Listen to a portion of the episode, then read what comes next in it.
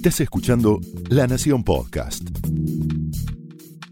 A continuación, el análisis económico de José del Río en Mesa Chica. Antes te quiero contar lo que está pasando. El gobierno está activando lo que puertas adentro denominan el plan calma. ¿Qué es el plan calma? El plan calma tiene varios, varios focos. El primer foco es uno que no tiene tanto que ver con la economía de la base de la pirámide, sino que tiene que ver con la economía típica del votante de Cambiemos. ¿A qué me refiero? Dólar, la variable dólar. Hoy el dólar volvió a cerrar con tendencia a la baja. Hoy el dólar volvió a cerrar en este número que ves así atrás, pero después de solo 48 horas de tranquilidad. ¿Cómo se gestó la tranquilidad? ¿Cómo se gestó el nuevo acuerdo con el Fondo Monetario Internacional? Te voy a mostrar allí una persona que se llama David Lipton. David Lipton es, dentro del Fondo Monetario Internacional, una de las figuras claves, ahí lo ves, al señor Lipton, que junto con Christine Lagarde tuvieron un papel esencial en dos, dos aristas. La primera fue cuando el gobierno de Mauricio Macri, vía Nicolás Dujovne, fue a pedirles la plata. Para que te des una idea, cuando uno hace cuentas, lo que le prestó el Fondo Monetario a la Argentina son 13 veces la cuota que tiene el país. Con lo cual es uno de los préstamos más grandes de la historia del Fondo Monetario Internacional.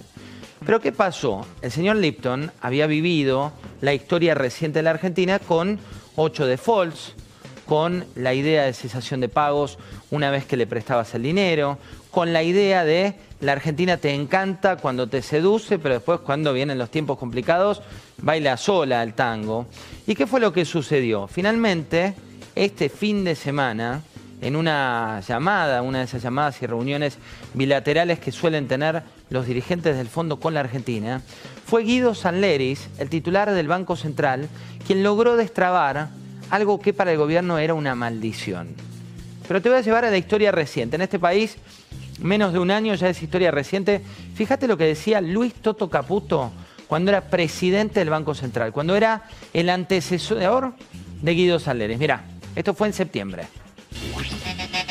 Están los que eh, dicen, no, hay que plantarse en un determinado precio de 28 y no se mueve de, ahí y entonces se arregla todo. Están eh, otros, si se quiere más fundamentalistas, que dicen, no, que tiene que flotar y encontrar el equilibrio en donde sea. Yo personalmente no adhiero a ninguna de las dos, honestamente. Eh, no están dadas las condiciones para que el Banco Central se plante en un determinado precio y diga el, eh, el, precio es este. No corresponde. Tenemos justamente un tipo de cambio flotante que nos permite absorber shocks. No, tiene ningún, eh, no tendría ningún sentido tampoco con este nivel de inflación hacer eso. Tampoco es la teoría, bueno, que encuentre el equilibrio en donde sea, porque en el medio afecta a otras variables, la gente se asusta eventualmente, entonces no funciona así. Además hay un acuerdo firmado con el fondo hasta hoy que sí tiene eh, muchas reglas y las hemos eh, firmado, yo entré con esas reglas y estamos comprometidos con eso. Varias veces le explicó el gobierno nacional al Fondo Monetario que el dólar en la Argentina no funciona como otro bien. ¿Por qué? ¿Qué te decía Lipton? ¿Qué te decían los técnicos del fondo? Cuando suba el valor del bien, cuando suba el valor del dólar, va a bajar la demanda. ¿Por qué? Porque en el mundo, y lo contamos varias veces aquí en Mesa Chica, suele suceder eso. Pero la Argentina tiene una idiosincrasia distinta, una manera de ver distinta. Y tampoco, y esto lo decía Caputo en su momento y lo sostuvo también Guido Salneris en esta etapa, tampoco sirve anticiparle al mercado la jugada. ¿Qué es anticiparle al mercado la jugada? Decir, yo tengo tanta cantidad de dólares para comprar o para vender, tengo tanta cantidad de dólares para jugar. Con las vistas tan cercanas de las elecciones, con las encuestas en mano, con también la paradoja que el gobierno había dicho que solo había que creerle a dos consultoras, Poliarquía y Sonomía, a uno de los bancos internacionales y con esa particularidad, se dio que cuando las encuestas daban adversas, la grieta de la Argentina se expandió por export. Se expandió al miedo de aquellos que tienen bonos y que empezaron a desatender sus operaciones locales. ¿Y por qué te hablo del plan Calma? Porque finalmente Guido Sanleris, el titular del Banco Central, logró concretar lo que le había explicado allá lejos y hace tiempo, hace menos de un año, el ex titular del Banco Central a los directivos del fondo. ¿Y por qué el fondo da su brazo tercer? Básicamente porque hace cuentas. Ellos habilitaron prestarle ese dinero al argentino y ellos quieren que se los devuelva. Y ven que en un escenario de eh, eventual triunfo de Cristina Fernández de Kirchner, la Argentina, para la mirada de los financieros, para la mirada de los eh, financieros internacionales, para la mirada de los bancos, de los prestamistas, sería un caso cerrado. Esto con la mirada desde el exterior. Y en el medio apareció Cristina. En el medio apareció el plan económico de Cristina. En el medio apareció el libro de Cristina, sinceramente. El Enedata, que es el área de datos de la Nación, hizo lo que tal vez vos tenías ganas, si es que no tenés el libro, o lo que uno también tenía ganas de ver, que es, bueno, ¿a quién le habla Cristina? ¿Cómo habla Cristina? Pero como no tenés por ahí todo el tiempo para leer las más de 300 páginas, hay una manera de leerlo distinto. Esto se llama la jerga la nube. ¿La nube qué es? La palabra es cada vez más grande de acuerdo a cuántas veces las pronuncia Cristina. Y gracias a LN Data lo que pudimos hacer es un buscador que te permite entender cómo está pensando la expresidenta. Fíjate, en esas páginas aparece 474 veces la palabra gobierno. Aparece 465 veces la palabra Néstor. Aparece en tercera posición, cuando mirás la cantidad de menciones, y acá tenés la cantidad de menciones por palabras, argentinos, argentinas, aparece el yo. Un psicólogo te diría, ¿por qué el yo? ¿No? En la jerga de los países que ya no tienen líderes mesiánicos, tienen líderes que hablan de nosotros.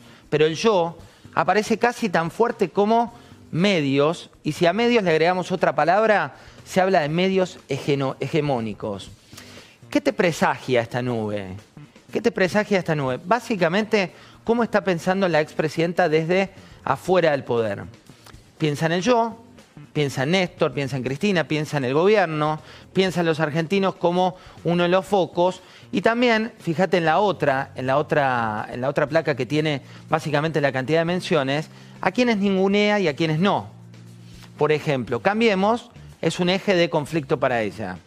La Baña no aparece en su mapa de conflicto.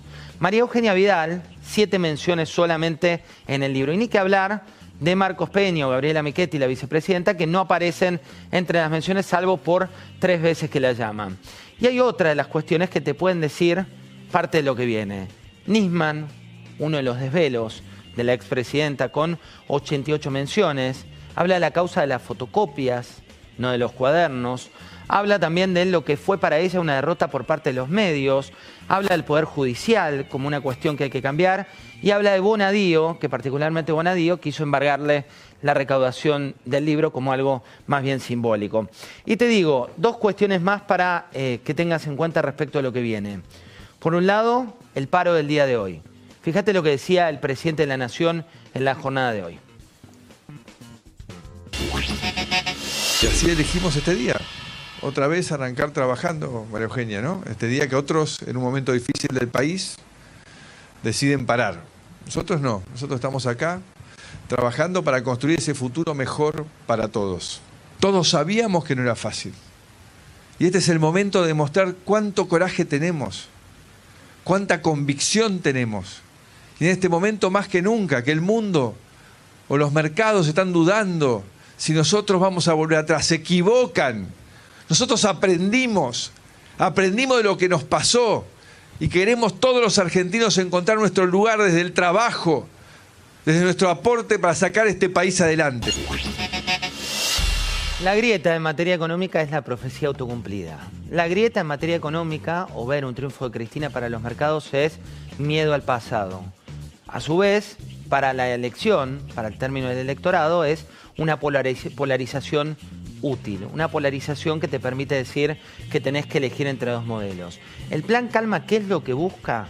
Busca, por un lado, que el dólar deje de ser noticia. Para eso, la libre intervención fue como el mayor alivio que tuvo el gobierno. Busca que los precios esenciales te muestren cierta mejora en tu poder adquisitivo. Busca que las paritarias de corto plazo se contrasten con una inflación que empiece a bajar, no muy por encima, digamos, de la proyección que tenía el gobierno, pero sí que empiece a bajar y por eso el petróleo apareció como una mala noticia. Y el plan Calma busca que se polarice entre dos modelos. Uno que te hable de las causas de corrupción abiertas y otra que te hable de una promesa de futuro. Sin embargo, para Cristina es necesario que el plan Calma no funcione y para Macri es necesario que el plan dólar salga de la escena. Si eso no ocurre, vamos a seguir debatiendo encuestas y encuestas que al gobierno le muestran mayor dificultad. Esto fue el análisis económico de José del Río en Mesa Chica, un podcast exclusivo de La Nación.